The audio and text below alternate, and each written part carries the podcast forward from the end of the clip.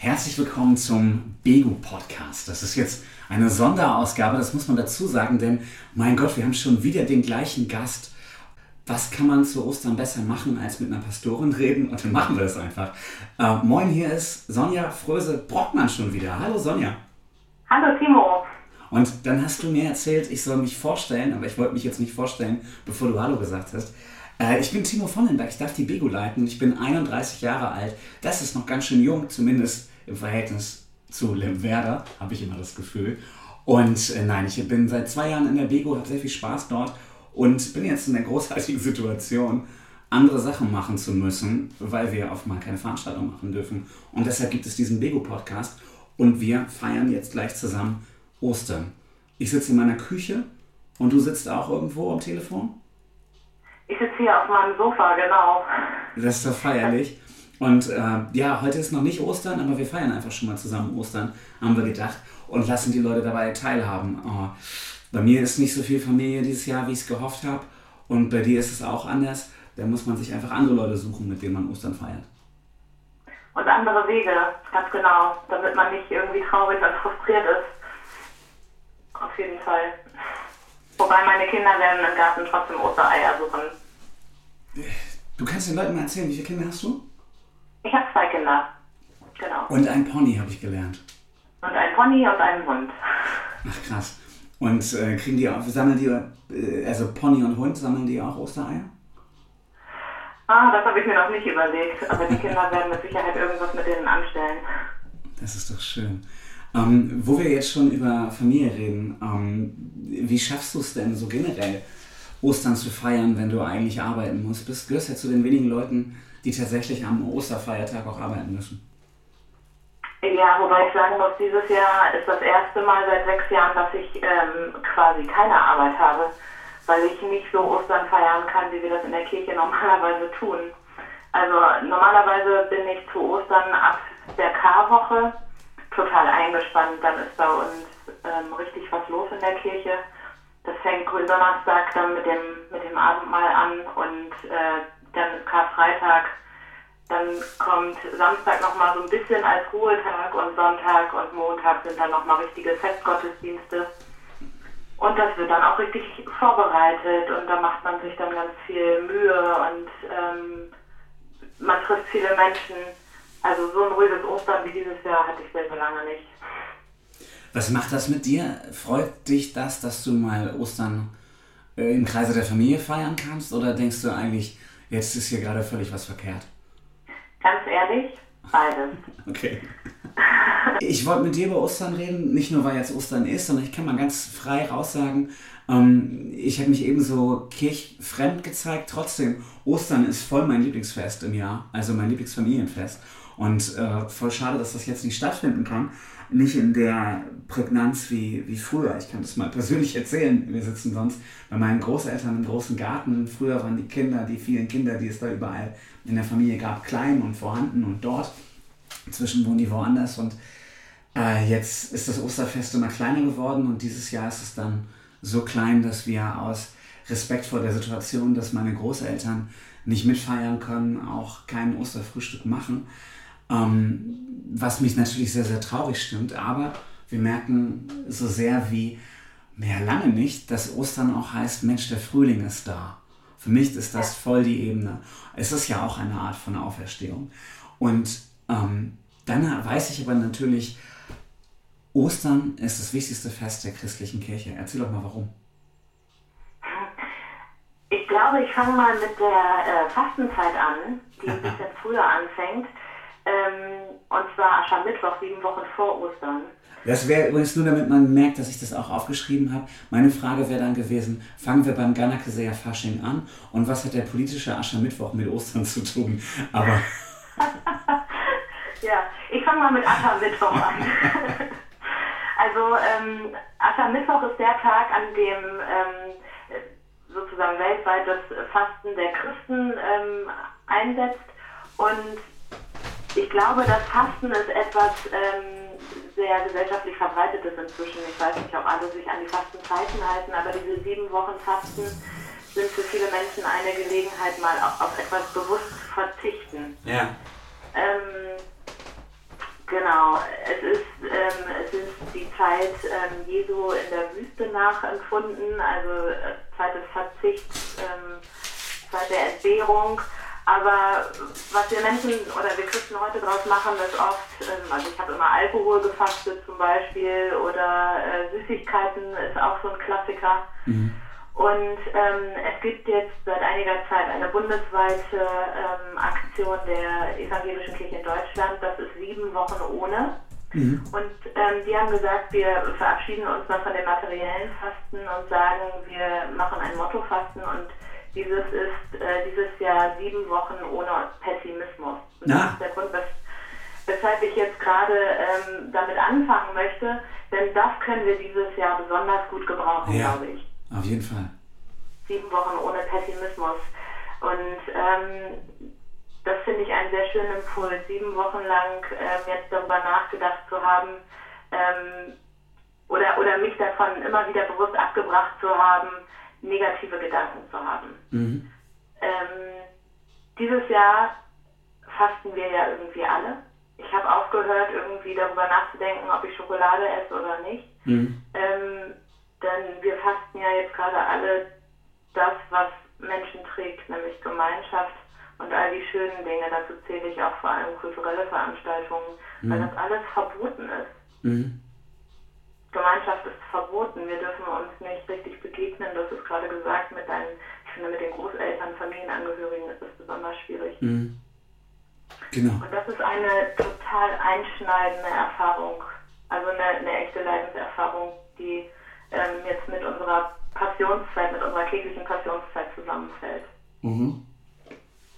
Und ich glaube, ich habe ja gestern länger darüber gesprochen, dieser Verzicht auf Veranstaltungen und auf persönliche Nähe, ähm, das ist ganz hart und schwer. Und trotzdem, wenn wir jetzt sagen, wir vermeiden Pessimismus, kann man daraus auch sehen, ähm, ist es auch sehr viel Vermeidung von ähm, von so Veranstaltungskonsum, also von diesem, ja. von, von, von Partykonsum, von, mh, mm, von dieser, ja, von, dieser konsumistischen Perspektive.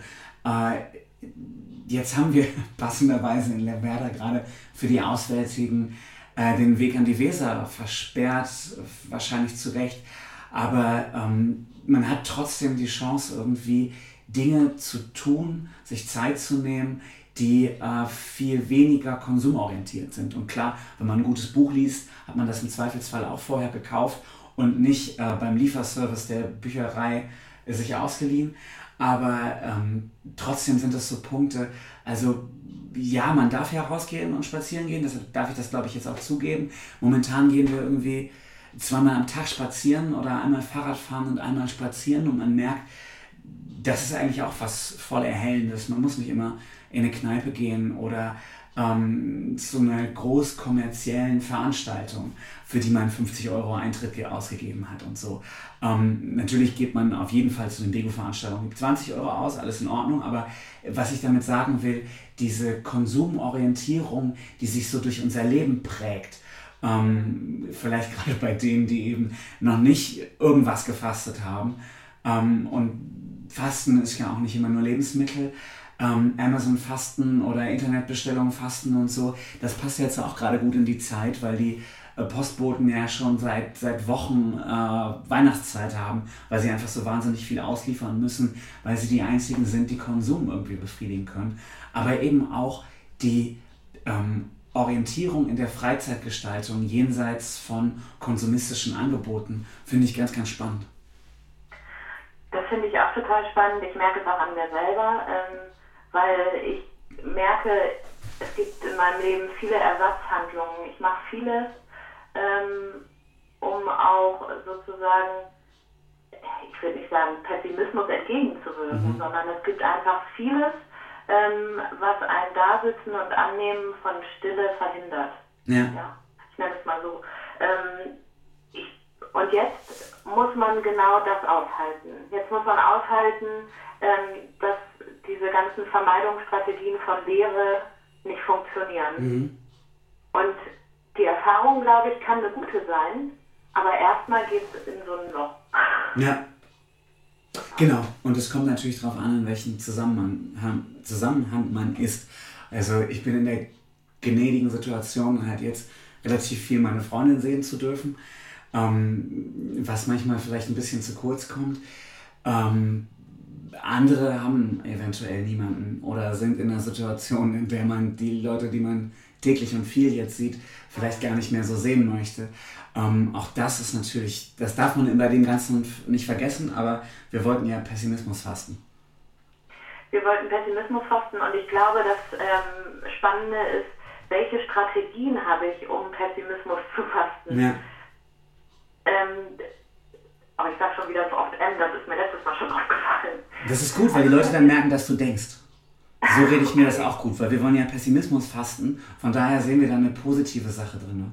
Ich schneide das genau, M sowieso nicht das raus. Das ist eine schöne Strategie, ja. Und ich sage es genau. auch immer, nicht nur damit du dich besser fühlst, sondern damit die Leute auch merken, dass auch ich nachdenke. Genau. Wir sind ja auch nicht im Radio. Radio wäre jetzt irgendwie so stromlinienförmig und die Leute würden gar kein M sagen und hätten nochmal eine viel besser konnotierte Stimme. Aber das wollen wir gar nicht. Wir sind ja real. Echt, authentisch.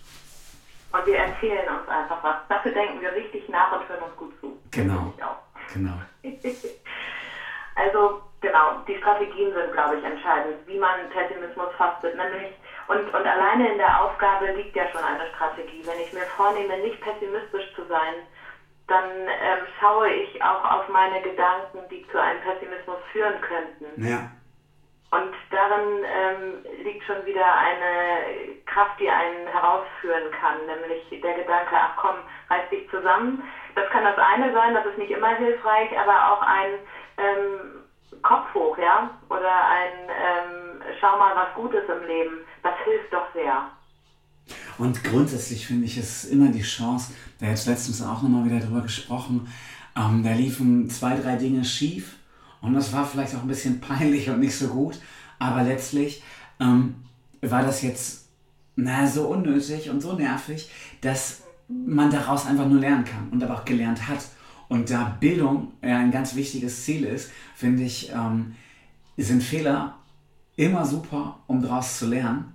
Und von daher äh, gibt es gar nicht so viele Anlässe für Pessimismus. Und da sind wir ähm, jungen Leute, sag ich jetzt mal, vielleicht auch ähm, gute Ratgeber.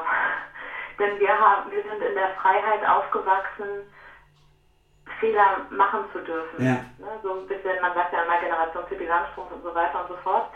Natürlich ähm, haben wir auch damit zu kämpfen und uns daran abzuarbeiten, dass Fehler in unserer Gesellschaft schwer verziehen werden.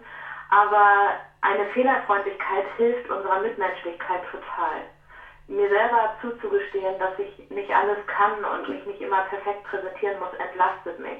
Mich selber anzunehmen in meiner Fehlbarkeit ja. macht mich frei. Ja. Ja.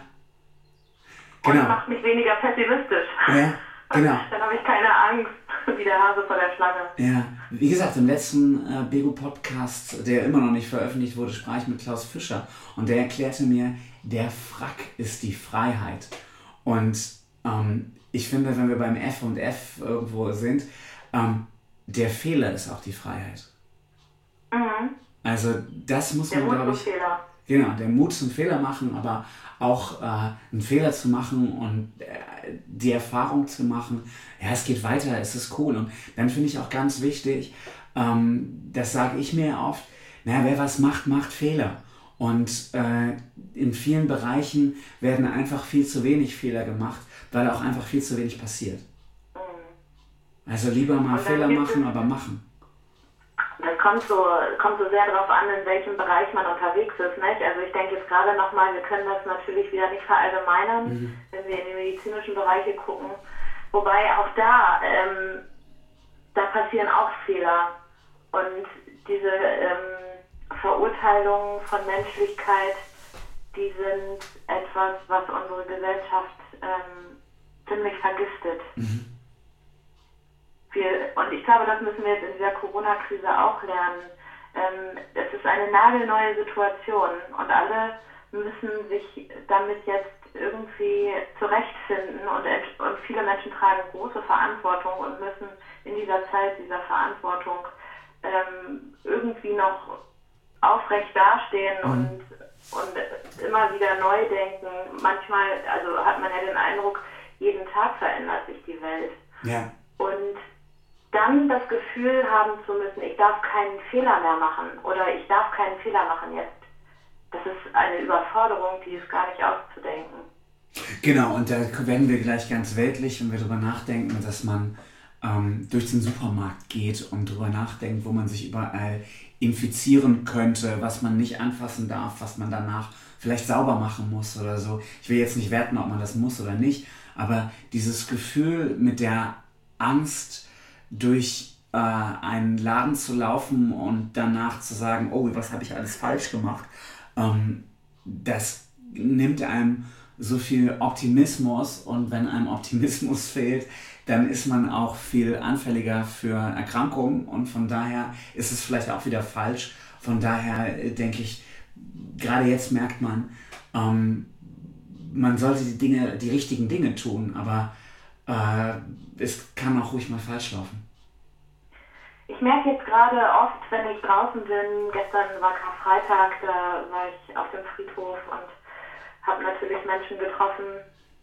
Ähm, ich, ich merke, dass ich immer wieder darüber nachdenke und mich innerlich prüfe, ist das jetzt richtig, wenn ich stehen bleibe und wieder kurz stehen und mhm. quatschen. Mhm. Und versuche meinen Abstand einzuhalten und ähm, versuche nicht zu lange ähm, die, die Menschen zu binden, weil ich weiß, ähm, von sich aus würden die Leute vielleicht auch gar nicht unbedingt das Gespräch auflösen, weil ich ja die Pastorin bin. Mhm. Das, sowas, solche Mechanismen gibt es ja auch noch bei, bei meiner Rolle. Und ähm, da muss ich sagen, ich denke immer wieder darüber nach, mache ich jetzt gerade einen Fehler? Und dann schaue ich den Menschen ins Gesicht ja. und höre, was sie mir sagen und denke, das kann kein Fehler sein. Ja. Und wenn, dann mache ich ihn gerne, weil dieser Moment so kostbar ist und so wertvoll. Ich würde nie zu Versammlungen jetzt aufrufen. Ich halte mich an alle ähm, Vorgaben, die es gibt, weil ich die für richtig halte, weil ich ja. glaube, dass die unsere Gesellschaft schützen. Aber ich werde auch nicht den Kontakt verweigern, wenn ich das Gefühl habe, der tut gut. Und zwar mir und der Person mir mhm. gegenüber. Genau, ich glaube, es ist ganz wichtig, dass man darüber nachdenkt, dass manche Dinge, Kleinigkeiten, äh, ja durchaus möglich sind, wenn man Abstand hält, dass man mal rausgeht, dass man mal die Sonne sieht, dass man mit dem Nachbarn redet, aber vielleicht über den Zaun und nicht auf der Terrasse. Und dass man diese Chancen, die man da hat, auch nimmt und sucht mit dem richtigen Abstand in keinen großen Veranstaltungen und so, das ist alles klar. Und wenn man zur Risikogruppe zählt, dann sollte man auch noch viel, viel, viel, viel mehr auf sich aufpassen und eben vielleicht auch wirklich nicht selber einkaufen gehen. Aber die Menschlichkeit dürfen wir nicht verlieren. Also wenn ich durch die Straßen gehe, ich versuche jetzt auch noch, in Werder grüße ich sowieso jeden, aber auch hier in Bremen die Leute anzulächeln, anzunicken, ganz egal, was sie denken. Hier in Bremen ist es ja nicht so üblich, jeden guten Tag zu sagen, aber das zwei, dreimal öfter auch zu tun um den Leuten irgendwie zu zeigen, ja, aber positiv wollen wir trotzdem alle sein und bleiben und freundlich auch. Und äh, man hat ja schon diesen Mechanismus, sollte man irgendwie einen Abstand beim aneinander vorbeigehen, nicht ganz einhalten, dass man wegguckt voneinander, um sich nicht anzuhusten oder so. Das ist total richtig medizinisch und trotzdem kann, glaube ich, ein Lachen und ein nettes Annicken auch kein Fehler sein. Und vielleicht mal ein freundlicher Satz mehr total schön gesagt, finde ich. Das ist, glaube ich, das allerbeste Mittel gegen Pessimismus. Das kann den ganzen Tag und, und das ganze Empfinden verändern, wenn man angelächelt wird. Und so ein richtiger Augenblick, so ein Lachen, so ein Lächeln, eine, eine warme Stimme, ein gutes Wort. Aber es muss gar kein Wort sein, es reicht schon der Blick. Ähm, das ist doch, das ist auch ansteckend, aber im positiven Sinne. Genau, wir reden so viel über Ansteckung. Manche Ansteckung ist kein Fehler. Aber jetzt haben wir über die Passionszeit geredet. Lass uns mal ein bisschen weiterkommen. Weiter. genau. Nach dieser Passionszeit kommt die Karwoche. Die Karwoche ist die Woche vor Ostern. Und ähm, da vollziehen wir Christen den Kreuzweg Jesu nach. Mhm. Und das fängt ganz feierlich an, indem ähm, wir die Geschichte hören, wie Jesus in Jerusalem einzieht und empfangen wird mit Palmwedeln als der verheißene König. Mhm. Und ähm, dann geht es weiter, dann kommt das bekannte letzte Abendmahl, wo er mit seinen Jüngern zusammensitzt und spricht. Und das ähm, vollziehen wir dann am grünen Donnerstag nach. Mhm. Da wird nochmal richtig groß Tischabendmahl in der Kirche gefeiert um 19 Uhr. Eine ganz schöne Erfahrung, die mir sehr fehlt dieses Jahr. Mhm. Und ähm, da sagt Jesus auch schon zu seinen Jüngern, es wird mich einer verraten. Ja. Und äh, seine Jünger wissen noch nicht, wer es ist, ähm, außer der, der es tut. Und ähm, er sagt auch, ich werde sterben und auferstehen. Und das verstehen die natürlich überhaupt noch gar nicht. Mhm. Aber sie sitzen ein letztes Mal zusammen und feiern dieses Abendmahl. Und ähm, das ist dann sozusagen wirklich der Auftakt. Äh, dann geht es in den Garten Gethsemane zum Beten. Ähm, und dann muss Jesus seinen Weg zum Kreuz gehen. Der wird, ich habe früher oft gedacht, ähm, und ich wurde auch schon öfter gefragt, gerade in dieser Frühlingszeit, warum wir dann so künstlich so schlechte Stimmung machen müssen in der Kirche. Ja. Ne? So eine Woche lang diesen Kreuzweg nachzuvollziehen. Ähm, in anderen Ländern wird das noch viel intensiver gefeiert, mhm. beziehungsweise vollzogen. Da ähm, fließen Tränen und da werden Kreuze durch die Straßen getragen in Prozessionen. Mhm. Ähm, da zerreißen sich Leute auf der Straße die Kleider vor Kummer. Ähm, das ist bei uns ja immer noch alles sehr gesittet, mhm. aber trotzdem geht das innerlich sehr tief, dieser, dieser Kreuzweg, ähm, den wir da nachvollziehen. Und da muss ich sagen, im Frühling könnte es widersprüchlich ja nicht erscheinen und gleichzeitig entspricht es doch so sehr der Tiefe des Lebens manchmal und so richtig klar wird mir das dieses Jahr in dieser Corona-Zeit. Denn ähm, es fällt jetzt zeitlich zusammen, aber ähm, es fällt auch, auch inhaltlich so zusammen. Wir, wir gehen auf etwas Unaufhaltsames zu. Mhm. Wir gehen auf etwas zu, von dem wir nicht wissen, ähm, was uns noch passiert. Mhm. Und gleichzeitig ähm, kann, kann da die Hoffnung stehen, dass man sagt, ich hoffe, es wird was Gutes draus, auch wenn das Schlimmste passiert. Ja. Und ich finde gerade ganz spannend, ähm, Petrus, kann man sagen, hat es nicht anders gewollt, um jetzt ein bisschen polemisch zu sein. Äh, die Sonne scheint auch weiterhin. Also ähm, man merkt jetzt in dieser ganzen Zeit, sei es jetzt die K-Woche oder die äh, Corona-Zeit, vielleicht ohne K, sondern mit C, äh, die Sonne scheint einfach trotzdem weiter. Die, die Natur zeigt einem, es blüht, äh, es geht voran, es geht weiter, es geht bergauf und trotzdem dürfen wir alle nicht vergessen, dass die ähm, Einschränkungen, die jetzt gerade, ich sag mal, terminlich zu einem neuen Entscheidungspunkt kommen, auch nicht aufgehoben werden sollen, auch wenn die Sonne trotzdem weiter scheint. Und genau. es irgendwie immer zeigt, dass es aufwärts gehen kann, aber jetzt gerade einfach mal noch nicht aufwärts geht. Aber wie gesagt, die, diese Macht der Natur, finde ich, ähm, zeigt sich da so deutlich. Und unsere Wirklichkeit ist immer schillernd, die ist immer beides, glaube ich. Ja. Ne? Also ähm, man hat sozusagen immer das halb volle und das halb leere Glas, aber man hat auch immer die ähm, die ähm, schlechten und die guten Erfahrungen. Also äh, die Sonne kann scheinen und trotzdem kann der Haussegen total schief hängen. Ja. Und ähm, ich glaube, die wirkliche Kraft in dieser ähm, Passionszeit oder überhaupt in, in unserem kirchlichen ähm, Tun liegt dann wieder in den biblischen Texten selber. Also wenn man sich vorstellt, einerseits ist da ähm, diese Apokalypse, mhm. die, die dann sozusagen als Ziel den Neubeginn hat, was ich einfach ähm, faszinierend finde, was, was dann die Osterbotschaft ist. Und auf der anderen Seite ist da aber auch diese menschliche Tragödie. Ne? Da wird ein Mensch von seinen besten Freunden verraten und verleugnet. Mhm. Auf den kommt ein unaufhaltsames Schicksal zu. Und gerade in dem Moment, in dem er richtig ähm, leidet, ja, ähm, knicken alle seine Leute ein und lassen ihn im Stich und mhm. schämen sich für ihn. Mhm. Das ist eine Erfahrung, die viele Menschen kennen, weil die total menschlich ist und schrecklich zugleich. Ja. Und trotzdem nimmt ähm, Jesus in dieser Geschichte die Verurteilung, die Verspottung, die Entwürdigung durch die Menschen hin und vertraut darauf, dass Gott es gut machen will. Dass der Tod nur eine Station auf seinem Weg ist. Mhm. Und obwohl er sich verlassen fühlt, Angst hat, vergibt er all den Menschen, die ihn verraten, die ihn foltern, die ihn verleugnen und ähm, nimmt an, weil was kommt, weil er immer noch sein Gottvertrauen hat. Mhm. Diese Botschaft ist total stark. Genau, sein Gottvertrauen oder eben von uns denn der angesprochene Optimismus für all die Leute, die jetzt mit Gottvertrauen nicht so viel anfangen können.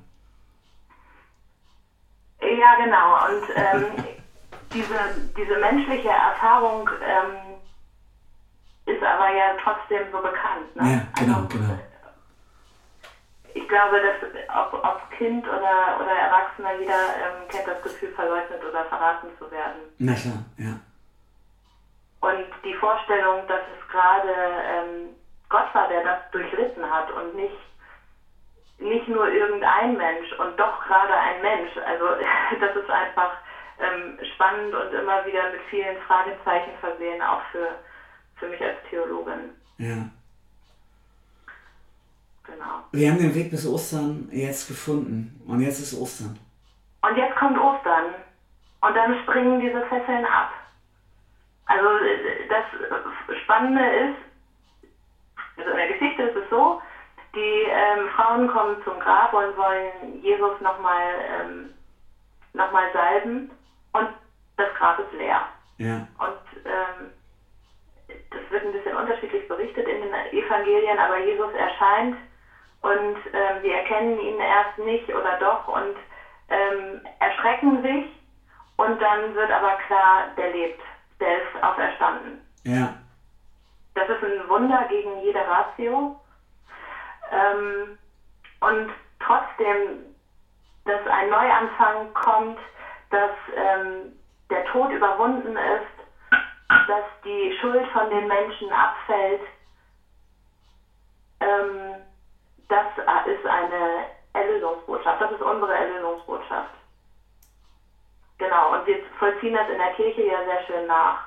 Nach dieser, ähm, also am Karfreitag haben wir den ganzen Altar abgeräumt mhm. und es ist, die Osterkerze wurde ausgepustet und ähm, in der Osternacht kommt das Licht dann langsam wieder in die Kirche. Um 5.30 Uhr geht es dann los mit dem Sonnenaufgang und nach und nach wird dann ähm, zu gesungener Liturgie ein Licht nach dem anderen angezündet, so dass dann auch ähm, der Kirchraum immer heller wird und mhm. schließlich kommt dann die Sonne, die aufgehende Sonne durch die Kirchenfenster rein und die ganze Kirche wird hell.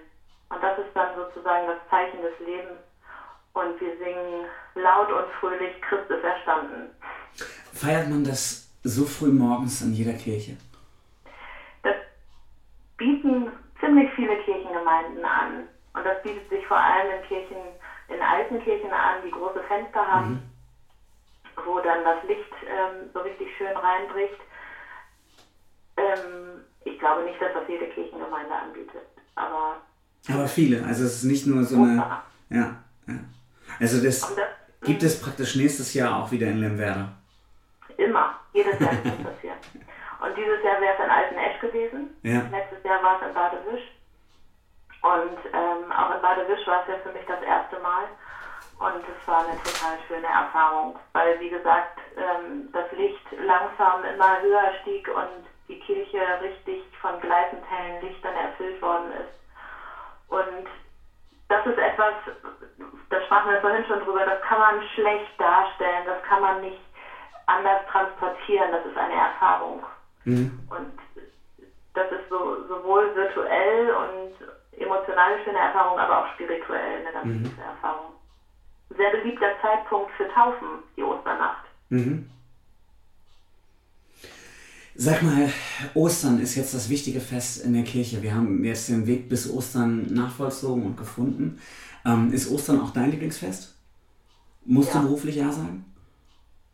Ich muss nicht beruflich Ja sagen. Also ich ähm, würde es ähm, auf die gleiche Stufe stellen mit Weihnachten, weil ich einfach so gerne die ganzen überschmückten Räume mag und ähm, den Weihnachtsbaum. Aber und weil ich so sehr den Gedanken mag, dass Gott das Kleine liebt, nämlich so ein Kind in, in einem dreckigen Stall. Ja. Ähm, aber genauso, genauso gerne feiere ich Ostern, dieses pompöse, helle, lichte Fest, in dem einfach ähm, Zeit für Umarmung und Freude und helles Lachen ist, gerade nach dieser Passionszeit. Ja. Ja, dieses Jahr wird sich das alles ein bisschen verschieben. Ostern findet statt und und gleichzeitig bleiben wir noch in diesem ähm, etwas eingeschlossenen Modus. Aber ich glaube, es kann trotzdem ähm, Kraft schon mittragen, dass, dass da ein guter, guter Neuanfang oder ein gutes Weitergehen, ein, eine gute Zukunft auf uns wartet. Mhm. Und sag mal, du hast erzählt, dass wir eigentlich jeden Sonntag oder dass man in der Kirche jeden Sonntag Ostern feiert. Ähm, also ich esse vielleicht jeden Sonntag Eier, aber in was hat es denn damit auf sich, äh, jeden Sonntag Ostern zu feiern ein bisschen? Hm. Ja, wir feiern an jedem Sonntag eigentlich ein kleines Osterfest, weil wir an jedem Sonntag unseren Christus feiern mhm. und ähm, feiern, dass Jesus Christus unter uns Mensch geworden ist. Ja. Und wir denken aber Jesus immer als den gekreuzigten und gestorbenen und auferstandenen. Und daraus ähm, wird uns seine, auf seine ganze Göttlichkeit ähm, deutlich, seine Menschlichkeit auf der einen Seite und gleichzeitig seine, seine Göttlichkeit. Und das ist das ähm, Tragende für uns Christen. Ich, Kreuz und Auferstehung ja. zusammenzudenken. Sag mal, ähm, Jesus in der Geschichte oder in, in, grundsätzlich, ist er für dich eher nach der Kreuzigung und dem Tode und der Auferstehung mehr Mensch oder mehr Gott geworden? Mm, ich würde sagen, gerade in dieser menschlichen ähm, Erniedrigung und in dieser menschlichen, also darin, dass, dass dieser Mensch ähm, so, so klein geworden ist ähm, und dann von Gott zum Leben erweckt worden ist. Also, dass Gott in diesem Menschen ähm, seine Göttlichkeit gezeigt hat. Nicht durch machtvolles Auftreten, mhm. durch eine Apokalypse, die irgendwie ähm, die Berge erzittern lässt. Ähm, diese Bilder gibt es ja auch. Oder oder so, ähm, oder dass da irgendwie ein großer pompöser König käme, ja. der ähm, einfach als ähm, großer Herrscher die Welt regiert, sondern ähm, dass Gott sich und seine Göttlichkeit in der Schwäche und im Kleinen zeigt, in der Zerbrechlichkeit, in dem Annehmen der menschlichen Fehler. Das mhm. finde ich total stark. Also das ist untrennbar, gehört das für mich zusammen. Um mal zu meiner Perspektive oder meiner Vergangenheit wieder ein bisschen zu kommen. Ich wurde konfirmiert in äh, dem Horst in Bungerhof in der Emmaus-Kapelle. Und deshalb war die Story, äh, Jesus ist auferstanden und wandert mit seinen, äh, zwei, zwei waren es wahrscheinlich, seine Jünger nach Emmaus. Ähm, und die ist deshalb wahrscheinlich so ein bisschen dichter in meinem Kopf. Und ich kann mich ganz doll daran erinnern, wie ich in der Zeit, als ich diese Geschichte vielleicht wiedergehört habe oder wahrgenommen habe in so einem Grundschulzeit, vielleicht auch Konfirmationszeit, ich kann das nicht mehr richtig zurückerinnern, aber in dieser Zeit habe ich die, diese Geschichte nochmal gehört und du hast es eben auch angedeutet, Jesus wurde nicht so richtig erkannt. Jesus war irgendwie ein anderer. Sie konnten es nicht ganz glauben, dass das Jesus ist. Sie waren sich nicht so sicher. Und ich hatte dann immer so Bedenken in der Zeit, ähm, na, da ist er jetzt auferstanden, aber er ist ja nie ganz da gewesen wieder. Er ist ja gar nicht wieder zurück gewesen als, als Mensch. Und er ist ja irgendwie, ich habe damals natürlich die Zeit im Kalender eher nachgezählt als die Tage, die es vielleicht in der Geschichte wirklich sind. Aber äh, also die Zeit von Ostern bis Himmelfahrt ist auch eine relativ kurze. Und das hat mir immer eher so ein bisschen Bedenken gegeben. Ähm, so, eine, so eine Angst, dass da der Jesus eben doch nicht richtig wiedergekommen ist. Wie beurteilst du das? Also ähm, er ist den, den Jüngern, den Emmaus-Jüngern nochmal erschienen und ähm, dem voraus geht so ein bisschen, dass die Jünger spazieren gehen und ähm, sich unterhalten und dann kommt Jesus dazu und sie erkennen ihn nicht. Ähm, und sie unterhalten sich und dann ähm, unterhalten sie sich auch mit Jesus auf dem Weg und dann ähm, erkennen sie ihn später, als sie alle zusammen sind. Und dann sagen sie, brannte nicht unser Herz. Mhm. Brannte nicht unser Herz, ähm, als der mit uns sprach und ähm, da merken sie, er ist es wirklich gewesen. Und ich glaube, das drückt am besten aus, ähm, was dieses Jesus, ist er tatsächlich da gewesen oder nicht, ähm, ausdrückt. Also sie haben ihn gesehen, Jesus hat den Jüngern, denen er nochmal in dieser Emmaus-Geschichte oder auch dann Thomas, dem Zweifler, ähm, erschienen ist, seine Wundmale gezeigt. Er hat gesagt, ich bin's wirklich, ich bin der, der am Kreuz gehangen hat und gestorben und äh, ist und begraben worden ist. Und ähm, trotzdem werde ich wieder gehen, ich werde euch wieder verlassen. Das ist dann Himmelfahrt. Mhm. Ähm, und werde zu Gott zurückkehren in den Himmel sozusagen.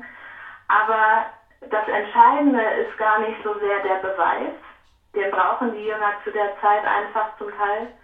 Ähm, das Entscheidende ist dieses brannte nicht unser Herz. Nämlich, mhm. dass das Herz erkennt, was das Evangelium, also die gute Botschaft ist, was Christus ist. Und ich glaube, für, das kann man auch verweltlichen, ja, ähm, wenn man sagt, da wo mein Herz brennt, ähm, das, was ich für unbedingt gut und richtig halte, ähm, das ist auch, das ist wahr sozusagen, ne? Mhm. Ähm, das muss das Kriterium dann sein. Unser Glaube kann nicht auf Beweise angewiesen sein. Das funktioniert nicht. Genau, und du sagtest gerade weltlich, so kann man das auch übertragen. Brannte nicht unser Herz? Äh, war es nicht der Moment, in dem es wirklich echt und authentisch war? Müssen wir uns nicht aus dieser Geschichte viel mehr noch rausberufen? Ähm, was tun wir eigentlich den ganzen Tag und wo brennt eigentlich unser Herz? Was machen wir zum Geldverdienen, zum anderen Gefallen, äh, um irgendwelche Pflichten zu erfüllen? Das ist alles irgendwo wichtig, klar, aber wo brennt unser Herz? Und ähm, bei den Jüngern brannte das Herz, als der echte Jesus dann nochmal wieder da war. Und für uns selber kann das Herz brennen, wenn wir äh, Klavier, Flöte, Geige, Fußball oder äh, joggen gehen, spielen oder joggen gehen. Ähm, und da, was weiß ich, auch machen. Mit der Modelleisenbahn von Horst Seehofer im Keller spielen.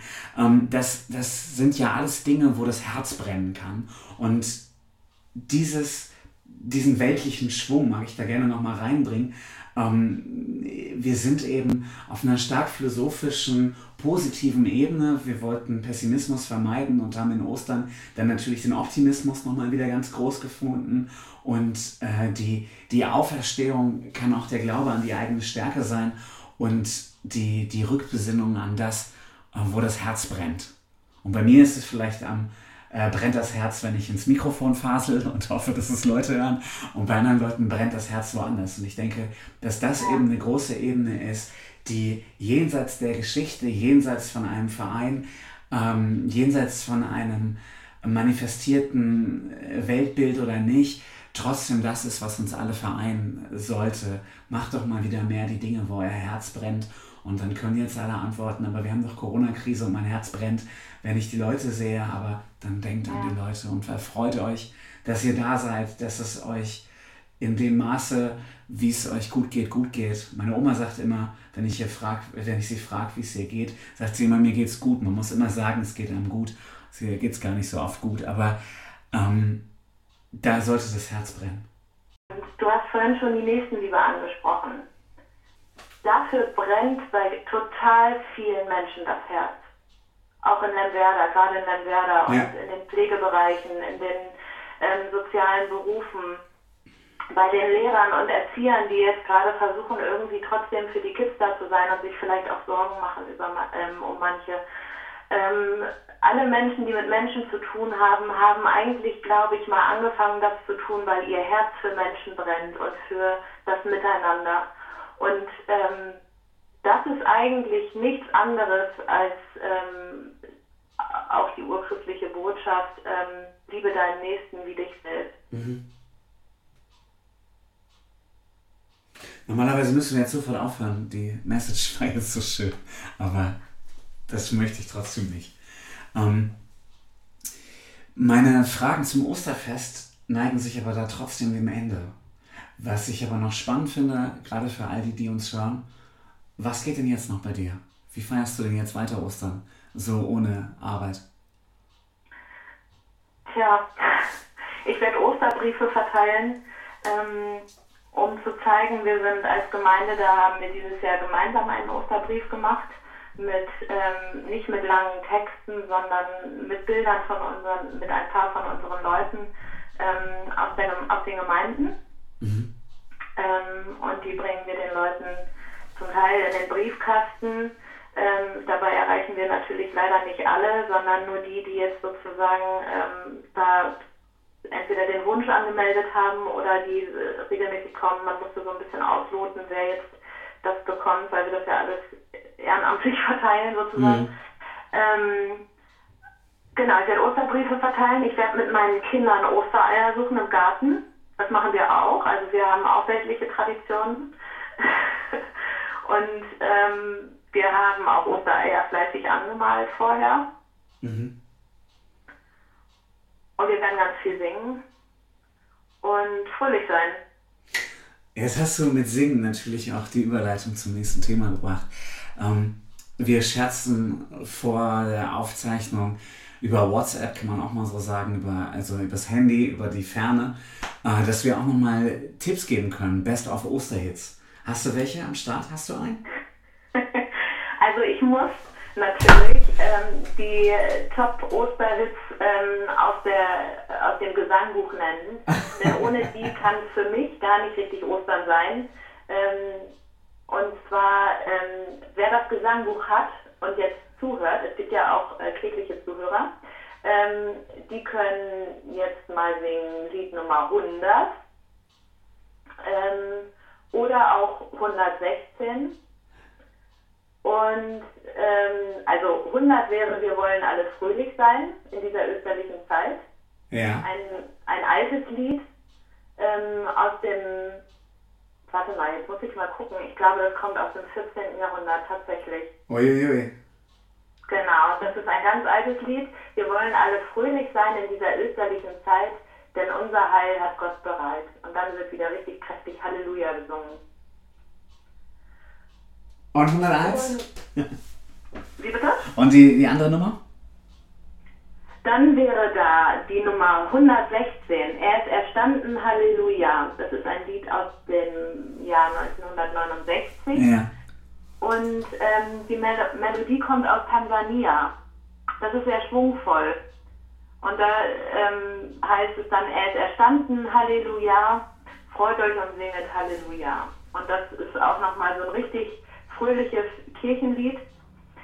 Es gibt auch ein modernes, das ich sehr schön finde, dass unsere Gemeindemitglieder finden oder alle, die den Gemeindebrief haben, finden das im Gemeindebrief. Ja. Das habe ich nämlich, ähm, das Lied heißt Aus der Zwiebel wird die Blume und das habe ich ähm, in den Andachtteil des Gemeindebriefes geschrieben. Und das ist aus dem Jahr 1985 und seit 99 auch ins Deutsche übersetzt. Ein das Lied, das sozusagen auch die Natur mit bedenkt jetzt zu dieser Zeit. Das heißt, du bist jetzt auch schon äh, viel dichter am Jetzt äh, mit 1985 dran. Ich kann ja sagen, was ich gerade ganz viel höre, ist Neil Young. Ich höre gerade zur österlichen Zeit, wo die Ostermärsche nicht stattfinden können, sehr, sehr viel Neil Young und ich höre sehr viel My My Hey Hey von Neil Young äh, an all die, die das Gesangbuch nicht dabei haben. ja, das ist okay. Ich, mu ich musste ja solche Lieder sagen. Dann haben ich wir, unter, ich ja. singe unter der Dusche I can see clearly now. genau, über Golden Eye, Man kann sich gerade in den Supermärkten auch goldgefärbte Eier kaufen. Über Golden Eye haben wir noch gesprochen und äh, zum Einmarsch in mein Küchenstudio schickte ich dir vorhin auch nochmal Eye of the Tiger. Finde ich, äh, das Ei, das weltliche Ei, findet doch auch Bezug. Von daher viele Grüße auch an alle Landwirte.